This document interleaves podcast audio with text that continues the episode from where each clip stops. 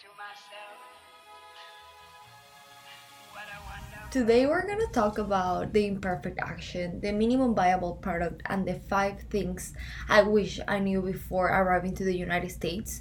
Also, I want to tell you how am I here, why am I here, why I'm here in Boca Raton if I'm from Ecuador, and a little bit about my story.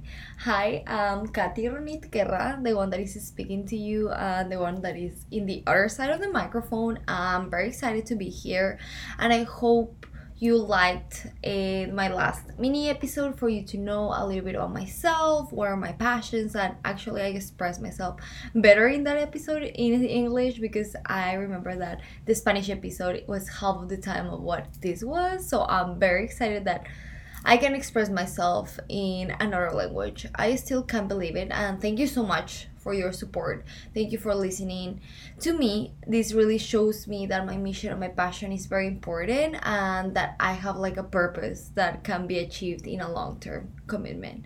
So I'm very thankful. Thank you for the 215 people that listen to this first podcast. I'm very excited. I'm never gonna forget these, and I will always have these in my heart.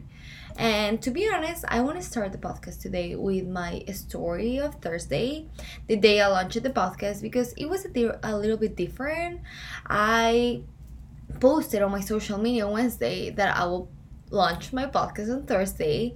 And to be honest, I stayed up until 2 a.m. on Wednesday, Wednesday to Friday, Wednesday to Thursday, and I was like very like frustrated because I didn't know how to manage these digital platforms. And I was trying to figure out Audacity and how to post in multiple platforms at the same time. So I cried, but I don't know, I was like very embarrassed of failing of failing to others at first but i was more afraid of failing myself because i really understand that i that my word is very important. So i was very afraid of really betraying my trust and to not do this after i promised myself i would from a long time ago since a long time ago like very long time. Thankfully everything worked out after complaining a lot after being like super frustrated very late on that Wednesday. I had class on Thursday morning. It was very honey.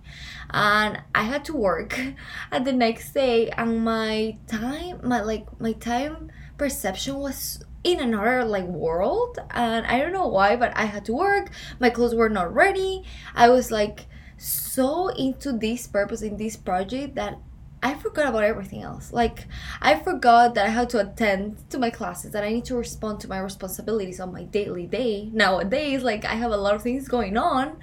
So, I need to take a lot of courses because I'm an international student. So, there was a lot of things going on last week. And it seems funny because I don't know what my version of myself was thinking when I announced that I, I was going to launch the podcast at 12, 12 hour Miami. Well, I had a class until 12:30. Like I was like what what was going on in my head? With this, I want you to know that the first step will always be the most difficult and also the more like the more imperfect step because it's like the first part of all of this journey. So, I literally stood like I literally I woke up very early on that Thursday to record my English podcast because I was posting the Spanish podcast. So my work life balance and every balance in my life was not there, but I knew I had to polish that I needed to post this and that I needed to launch this podcast because it was what I promised to myself. I pre-recorded a lot of stories like to post in my social media and everything because I knew I didn't want I am not gonna have time on Thursday because it's my busy day of the week. That and I what I got of all of these is that it's so easy to make excuses and the truth is that I used to blame myself because I was not consistent with my habits and I was not consistent with any good. So I was like, no, I cannot be consistent with anything. And I was very afraid of not being consistent with this podcast. But what I realized is that I've been consistent to my phone and to the bad habits for years. So I think like at the end of the day it's your choice to choose what you want to be consistent in. I don't know if you understand, but it's I can be consistent in the bad, but I can also be consistent in the good, you know? So I don't know how I manage it. I'm very proud of myself, and many people will hate what I'm about to say because this is like a like a myth of the balance. But balance is not always everything in your life. You don't need to have a perfect life with like okay um i'm just gonna work five hours and later three hours of work and three hours of this. No. Like i think and i heard this from someone like very successful and i've heard these to a couple actually mentors and like these leaders all over the place.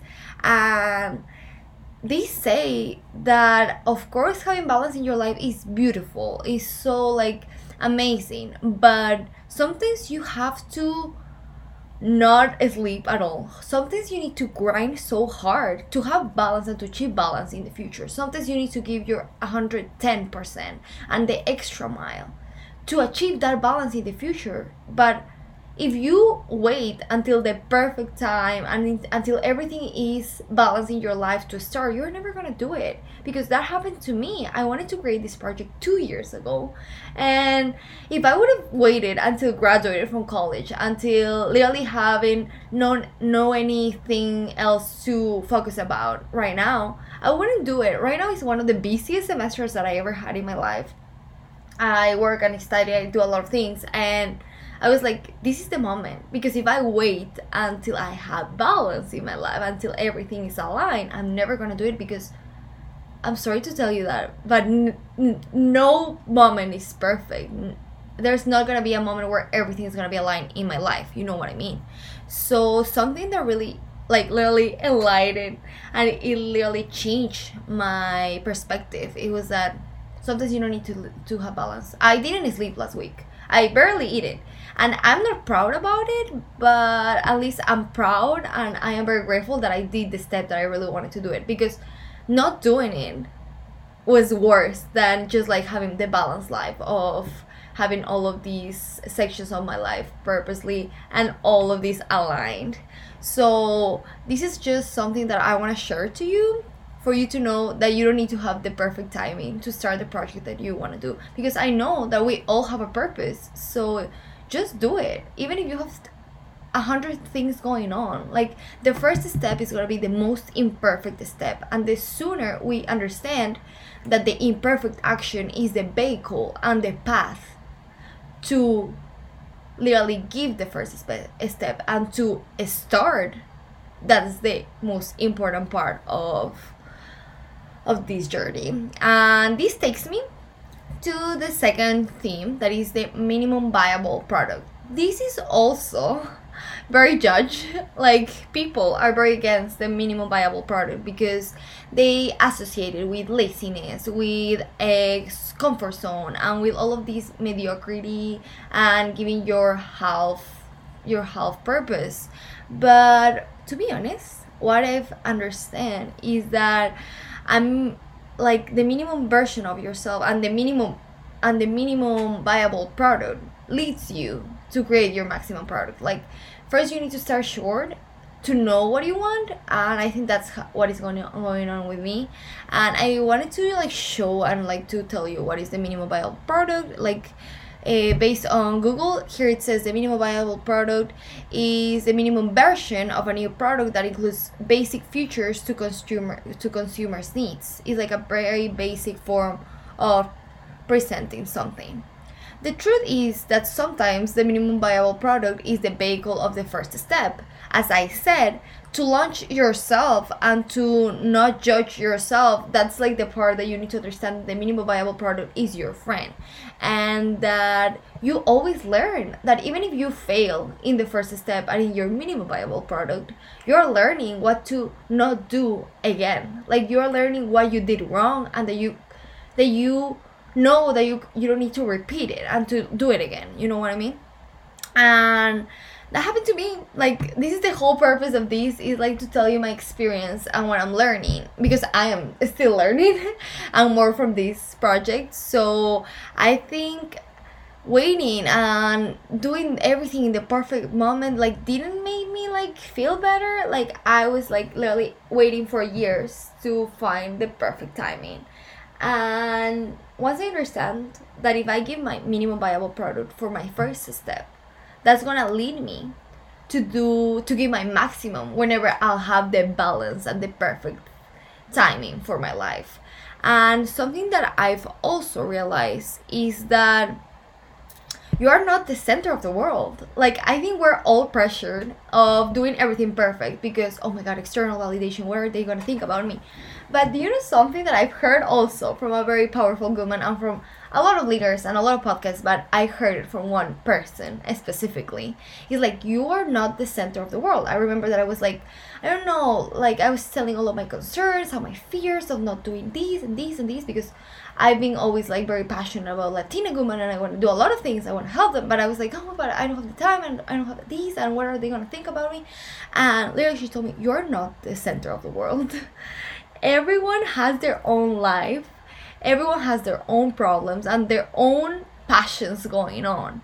The day you understand that you're not the center of the world, but you are the center of your world, of your passion, that's the day you're, that you're gonna understand that you need to take the risk. That if you don't risk it, you're not gonna achieve anything. And this leads me to an awesome, awesome quote that it says like the only one that doesn't fail, the only one that is not failing right now is the one that is laid down. The only one that is not falling is the one that is laying down and sitting down in their comfort zone.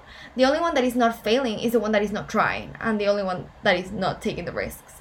So it's super common that you fail at first, fail. I don't like the word fail because it's like something that you understand and learn from it.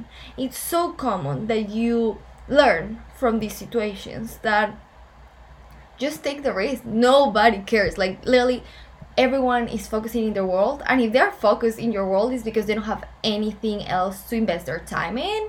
And sorry about that but it's very sad to hear that.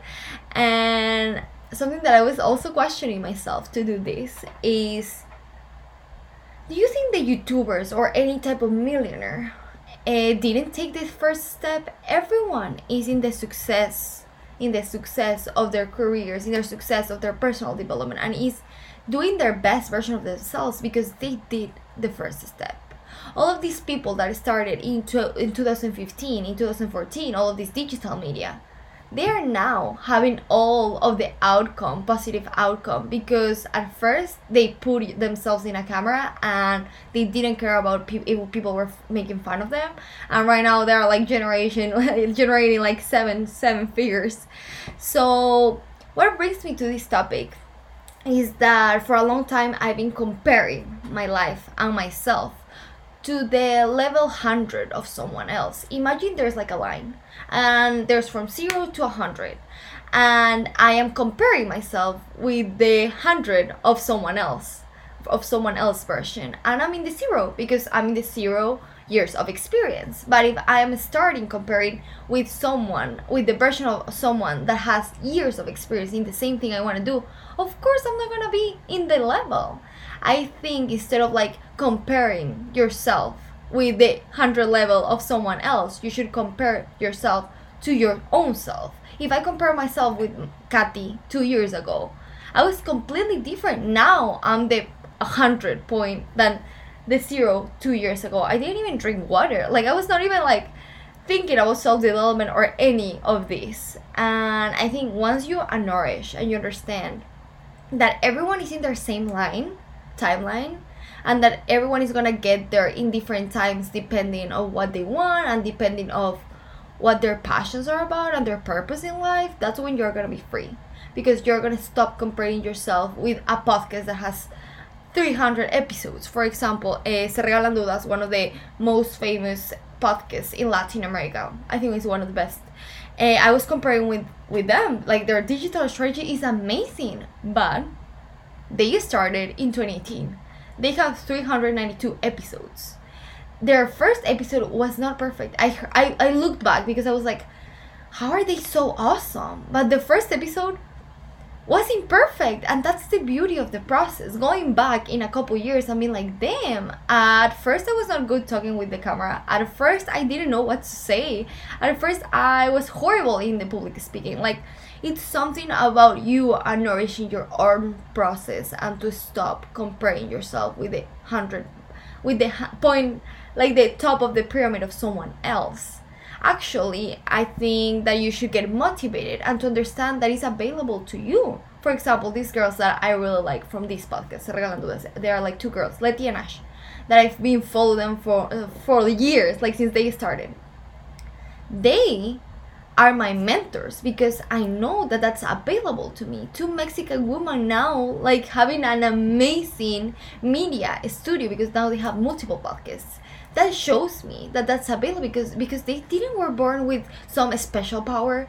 They literally wake up the same as me. They have the same 24 hours as I have so that motivates me but it doesn't frustrates me actually it helps me and it fuels my dreams and to get better at what i want to do in my life because i know that it's possible and that it's available if i work hard grind hard and i don't wait for the perfect moment and the perfect balance in my life and this is crazy but i've learned all of this in a week since i started this podcast and i really need to talk about it because i'm getting crazy with all of these inside of me.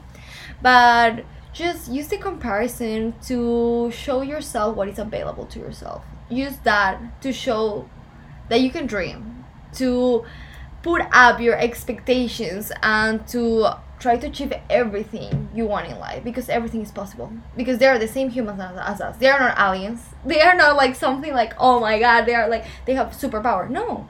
We're all humans. We're the same species. And now after all of this learning, I want to talk about how I arrived here to the States, how I am here in my 22 year old like journey, and why I love so much being here, about my process, and the five things I wish I knew before leaving my home. And I know if you're if you're listening to me, probably you're not Latino, or if you are, uh, that's amazing. But even if you left from your hometown to go to college into another place, even if you just left from your from your house of your parents, like this process is part of all of the success and this process is part of what i'm gonna talk about.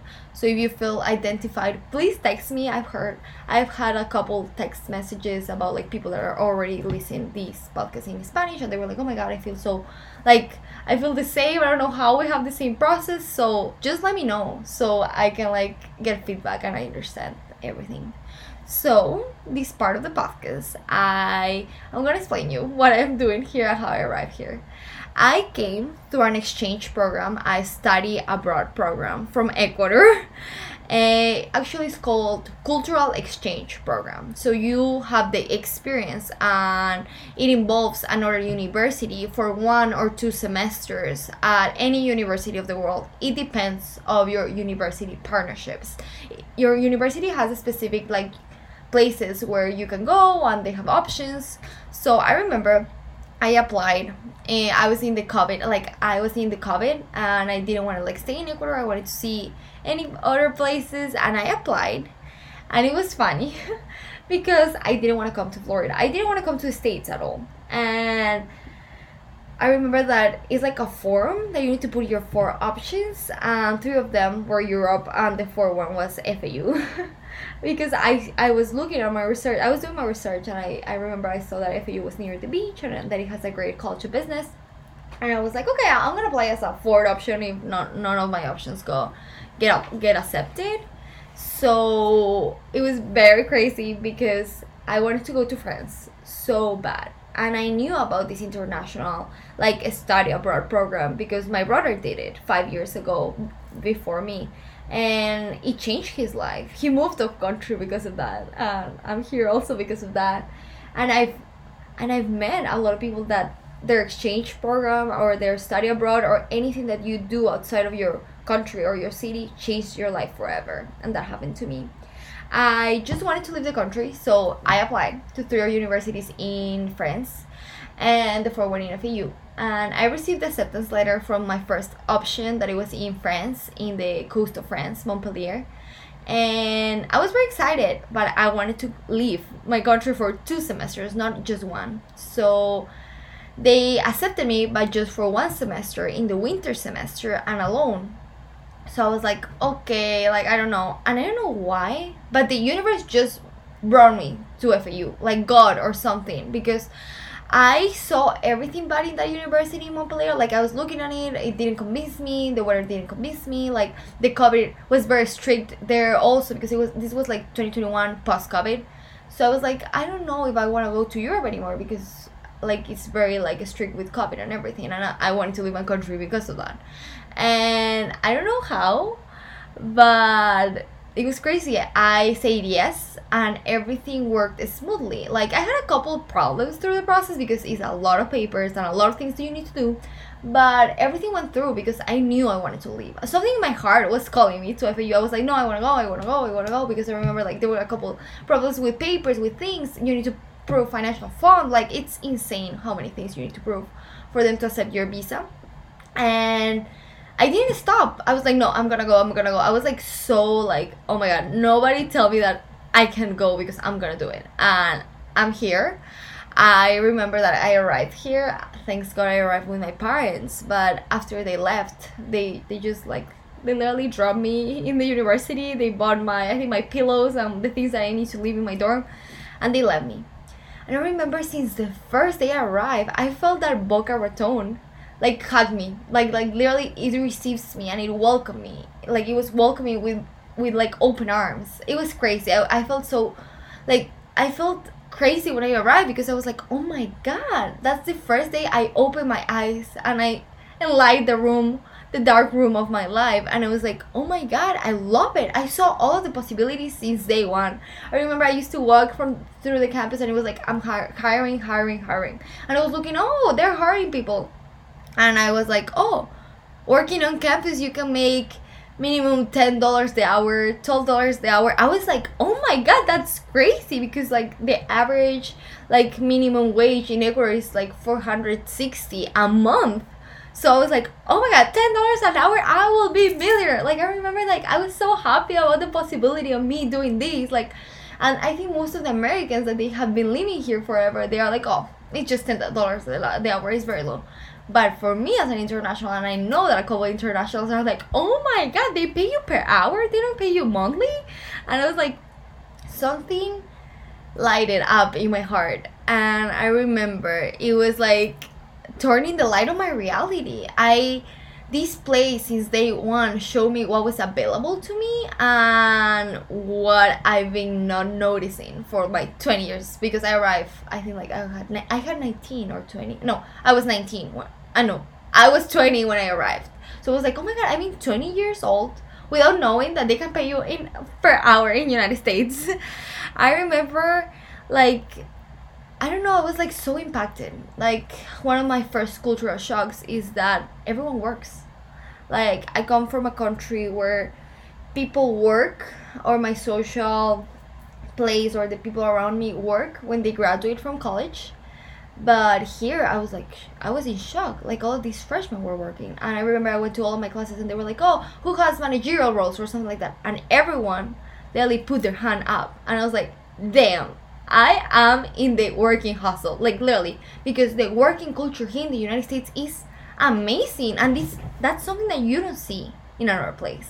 Like people working, working, and whatever. And something that I love about here is that every job has respect that it deserves. In Ecuador, it's like it depends on what job. An office job is better than doing any labor. So I was shocked because here the same respect that a waiter has has the same respect as someone in an office because the waiter can be making more an hour than someone in an office. So that's something i loved since day one. Nobody cares. Like everyone is very independent very individual. And i remember that i was like oh my god i love this place. This is my place. Thanks god uh, i am part of this. And i remember that my year my exchange year ended. And i was like damn I wanna pursue my degree here because I see a great value in this school. And I really think that I can achieve and get a lot of knowledge to take it back to my country. Or I really like how the mentality of this working hustle like is motivating me. So I was like okay I need to find a way. I remember that it was like a process of very uncertainty and stress because you don't know what is gonna happen and my year was over but I, I was already with my boyfriend. And i remember that i met him thanks to this university. This university has given a lot of things that i'm shocked. And i think this was meant to be for me but I, I know that there's something that is also meant to be for you. So if something is in your heart, if something like makes you joy and it literally lights your heart and your soul, do it because that's what happened to me. I was questioning. I was very fearless. I was like, I've never been away home. Like, I don't know what to do. Do it. Like, seriously, just do it because you're gonna regret it. And I remember that in this uncertainty and this process, I needed to change my status to a full-time student that that's what i really wanted i was dreaming that for like a year because it's different like if you're just like exchange student literally you're a cultural visitor what is that like literally you're like just a visitor that is coming here to see the culture. So i remember telling my boyfriend like hey i i need to go back to ecuador. I need to get my new visa and get my new visa and there's a possibility that i'm not gonna come back because there's a process that you never know and he was like, "Oh my god, really? Why?" And I was like, "You want to come with me back to Ecuador? And while I see what is going on with my papers and if I can change my, if I can apply to another visa, go to the embassy and do everything again." He was like, "Yeah, great." But that's when I realized that it was like a very hard process to do it. But I was so motivated to do it because I saw my dreams in my university. Like it, it was something crazy that I've never felt before, and I hope you feel it someday. Or if you're feeling it, just continue your dreams. When I was like thinking, like everything for me has to be here, and I was like, my energy here is so strong. And I always describe this place as a roller coaster of emotions and as a place that you feel everything per hundred, but I think it's because my energy here is so big. So I just wanted you to tell you my little story. Of course, it's more long, but that's how I arrived here. And what I'm doing now is I'm a senior student in in my final year in finance with a concentration in marketing.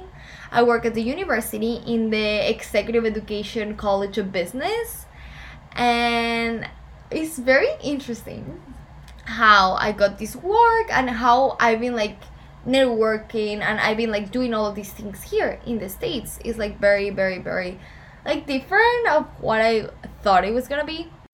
The best gift and the best advice I'm gonna tell you about this theme is that always be authentic. My best advice is for you to always be authentic be kind, be respectful, be great, and don't let any place anywhere to literally change you.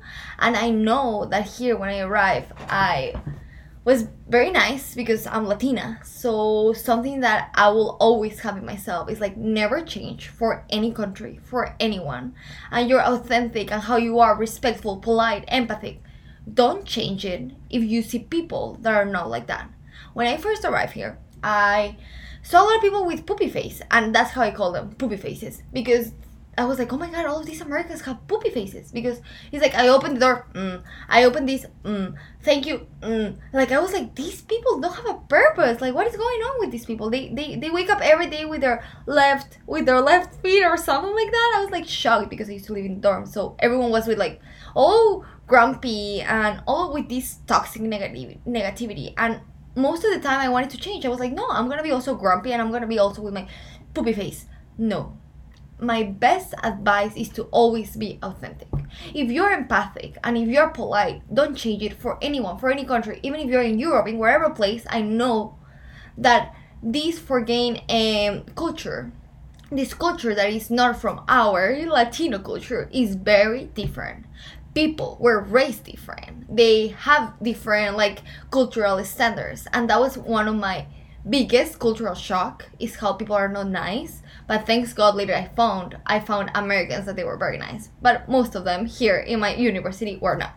So don't let that any place change you. I know it's very hard it's very hard. But all of this politeness and all of this amability is something that is gonna help you in the future and i really tell you why. How many times i hold the door open for someone and they never say thank you? How many times they literally threw the door at me? I was like damn these people were not raised how how did their parents raise them? How many times i said thank you and nobody say anything? How many times i remember in the elevator i was like hi good morning good afternoon. I was always trying to be nice like be respectful because that's how my parents raised me and that's how my country is. Wherever you go you need to get you need to say good morning good afternoon how are you? And i feel like that's part of my authenticity. And thanks god i didn't let anyone and in these two years i didn't let this affect me or change me. But there were moments where i was like damn i'm never gonna hold the door for anyone again. But you know what? Whenever you hold the door to one of those people that felt felt like you like before you're gonna see the change. And i know that it's hard but turn this to your advantage. Turn this to your advantage and let this politeness and these social skills and these people skills that's how I, I call them to work for you. Be the person in the room who always says good morning good afternoon hope your day is going well hi have a good one. Like be the only one in the room to be the nice one because we're all humans. Be the only in the room where you're polite and when you hold the door for someone and when you don't ignore the people that is around you be the one that is the change in the room. Because i know i thought that at first i was like americans are crazy. But actually people that are not from my culture get crazy when they see someone that is so polite and if they are good people they're going to recognize it. And that's your unique selling point. That is like literally the base of your personal brand. If your social skill is being is being polite and being uh, having amability as one of your skills use it and never take it away. Because of course college is one thing and all these places are one thing. But once you get into a work field and once you get into the real world the person that has a good heart, the person that is nice authentically, and that is doing just to treat people as human beings, are the ones that are gonna open a lot of doors for everyone. And I've noticed because just for being polite, just for being nice, just for saying good morning, how are you, or just for showing who I am authentically, I've been able to meet so many powerful leaders, so many powerful people. I've been able to get jobs. I've been able to open doors that I never thought they were available for me when I first arrived it. So I think that's one of my best advices. And also, it makes you unique the respect and the attitude and I, there's something that i learned that i was like okay certifications knowing how to manage excel now we have artificial intelligence everything can be learned except having a good attitude everything any skill can be learned except the energy of wanting to learn. Nobody's gonna teach you how to get more. Nobody's gonna teach you how to get more ambitious and nobody's gonna teach you how to have a good attitude in your um, positive mood in your environment. And that's something that you can you need to do it by yourself. You must do it by yourself. Because nobody can tell you hey you need to have you need to be having a good attitude. You need to say good morning. No. Nobody's gonna do it for you um, less here. And now we move forward to the five things I wish I knew before arriving to the United States. Number one, break your bubble. The sooner you go out of your comfort zone, because I know that we were born and raised with the same people, we were born and raised in our comfort space. But sometimes you need, sometimes in a while, you need to leave that space to realize what you really like to realize what are you without the external validation to realize what is what are the things that are gonna move me if i'm not in my hometown. And the faster you do it the better because the faster you understand that there's a world and possibilities outside of where you were raised is the best. Because when i arrived here i was like oh if I would have known this a couple years ago, it would have been so different. But thanks that I leave my comfort place and where I was raised in, I am the person that I'm becoming. And I am getting better. Because in that process of transition, you realize who yourself is. It's hard. I remember when I first arrived, it was a lot of self work because a lot of things go and show, like a lot of traumas, a lot of mental health things, and, and anxiety and everything shows when you're alone and that takes me to the second point and learn to be alone i know that nobody teach you how to be with yourself but i come from a place where the right to be alone was never a thing. I didn't even knew it existed, the right to be alone. I was always with people. I was always hanging out with everyone. And I remember that when I arrived here, I was like, I looked back and I was like, oh, 20 years, I've never been alone. I've been always surrounded by my loved ones. I've been always surrounded by people. And, and that really shocked me because when you have to be alone, because literally it's part of the life process, that's when you realize that it's a big thing to know how to nourish and to not feel lonely because it's something that you need to learn. And this is the space where you're gonna know yourself and where, and when you're gonna like ask questions such as what makes me feel good? What makes me feel bad? What i really like? Am i doing this because i want? Am i doing this because someone is is like pressuring me? What is something that motivates me? This is the place when you're lonely or when you're alone. This is the place where you ask all of these questions and this is the place where you realize who you truly are without the external pressure. And something that i've learned is that you need to learn how to be with yourself because yourself is the most important human being in your life. And if you don't learn how to be with yourself it's to be so hard to be with someone else. And this is a process that I've been through before my relationship and everything. I really recommend you to have solo dates, go yourself to walk, have a time to detox your mind and to be with yourself because literally you're the most important person in your life and you are the only person that is gonna be with you forever. And the sooner you like it, the better because it's better being alone because you want, because you're nourished, because you enjoy it, than being alone because you have to because there's no one else there. And I think once you are with yourself and you're good with yourself, you're never gonna feel lonely again. And the next thing that I wish I knew before, the number three, is there will be many birthdays, holidays, special dates, anniversary, and any type of celebration that you're gonna miss. Days that you won't be home it's very hard, but it's not the end of the world. And after two years not being like in a lot of things that have been going on in my house, I realized that these teach me to never take for granted the time with my family. To never think that it's like obvious that they are there. No. Uh, before leaving, I realized that I haven't spent any Friday with my parents for years. Since I was 14 years old, I always had a, uh, something going on on a Friday. And I was like, damn, I, I, I could have just like been like watching a show with my parents, eating, cooking. And you know what? Uh, because of that, now I value so much the time with my loved ones and I value and appreciate every meal, every TV show, any little interaction with my family now is my priority. And thanks to the thing that I was missing and thanks to the lack of that now I appreciate it and I value it as like literally a gold plate. Because my theory is that when human beings when we have everything like literally there in our surrounding in our comfort like everything is like immediate we're never gonna value it. We're not gonna like think that we're gonna miss it. But once you're missing someone, is when you realize what you have and the value of it. So that's something that really shocked me, but I am very grateful that this is helping me to be better, to value more my relationships, and to get better every day. And literally, this is something that I really miss. A Sunday in your home, and just like eating with my parents and this is something that when i see them i value every second with them and i see it as a positive thing thanks to missing them. Now i love them and i value every second with my family. And the next thing oh this theme the romantic love the momentary love is completely different than the love of your life. And this I did a whole episode for the love for this love episode, but I think the thing I really wish I knew before is that when the real love arrives to your life, you will know.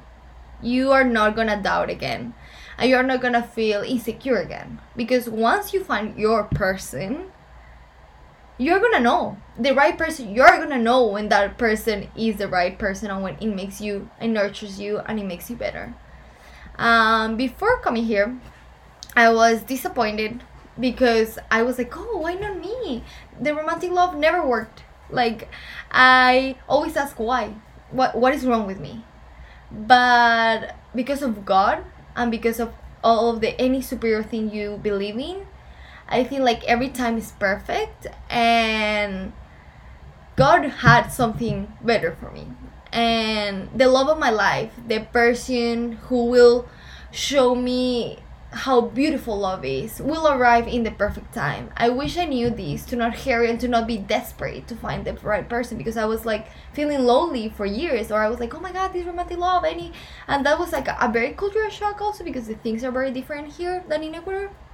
But I think that once you know that the momentary is just that, it's just like something expressed, and that the love of your life is long term, and that that person will be with you from the good to the bad. And when I understood that from my freedom, I will choose to love someone, that's when I was free, really, and when I start uh, enjoying my experience from the ge- genuine side, not from the lacking side. And the last thing I wish I knew before that is very. This theme really breaks my heart because I come from a place where your friends are everything, but I really wish I knew before to not put that much expectations into people to put that much, that much expectations into me and my family but not into people and the last theme I want to talk about is friends. And it's crazy this theme, but I think I need a new podcast about friendships. And I know who to bring. I have all of the idea for the friends podcast. But this topic is very special. And this topic hurts a lot to understand. And I don't know, there's some topics that probably are more hard to you, but this one one of one of the hardest for me. And this broke my heart. Uh, the day that I learned that friends can break your heart and that grieving a friend is like grieving a relationship is when I became more strong. And I know that friends are the ones that we choose as family, but it's very hard to find the right people. I'm more in this process when you are like trying to self development and you see that you don't fit in with the same people you used to and something that I wanted to tell you is literally the meaning of friends in Google. And a friend is a person with whom a friendship is maintained. A friendship is an emotional relationship between two people built on the basis of reciprocity. Fundamental values in a friendship are loyalty, love, solidarity, unconditionality, sincerity, and commitment. Reciprocity, to be reciprocated. And when I left one day, I woke up feeling sad because I realized I had no friends. I remember the day that I woke up and I was like, damn, I don't have anyone to text. I don't have anyone to communicate with.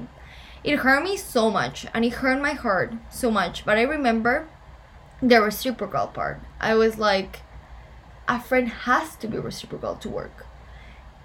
I took many things personally. I know I'm not perfect. Uh, but I was really waiting like for a message? How how is everything? How are you? Or how is everything going? But it's because i put a lot of expectations into people. Coming here i realized that but in the other hand i know that i was showing the perfect life in social media. So probably the people that knows me were like oh she's having a great time because i was i was showing that this was like the experience of my life. But it was like it's been the experience of my life. But I think like when I was posting in social media and showing that I was perfect and that I had friends and I, that I was like partying and having the American experience is when I felt the most lonely and when I really wanted to talk with someone. So the good thing about this is that I consider it as a friend detox and when I arrive here I realize who will be my friends forever, uh, who were the friends just to have a good time, same as the love as the love advice I feel like you know when a friend is real, when he's reciprocate, when he's loyal, when he's solidarity and unconditional, and you know when a friend is just to have a to have fun and to have like a something express. Um, momentum.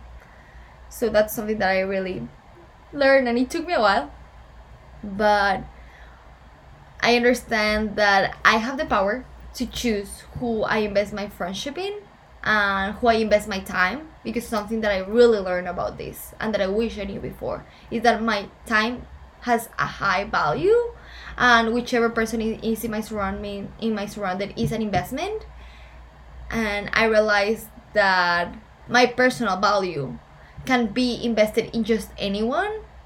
I deserve what I gift and I deserve friends, love, time, habits that will give me back and that will help me to make me feel better and to make me be better. To feel secure and not the opposite. And I have the power of that, and you have the power of that too. So I hope this helps. Let me know if you need anything else and if you want me to talk about specific themes. The next episode is gonna be a commemoration for the Hispanic Heritage Month. We're gonna bring the first leader to this beautiful podcast, and I'm very excited about it because this is like a very powerful Latina woman that you'll know more in a little bit. But the next podcast is gonna be very, very nice to embrace stories of someone else. So, yeah, thank you for hearing me and see you next time.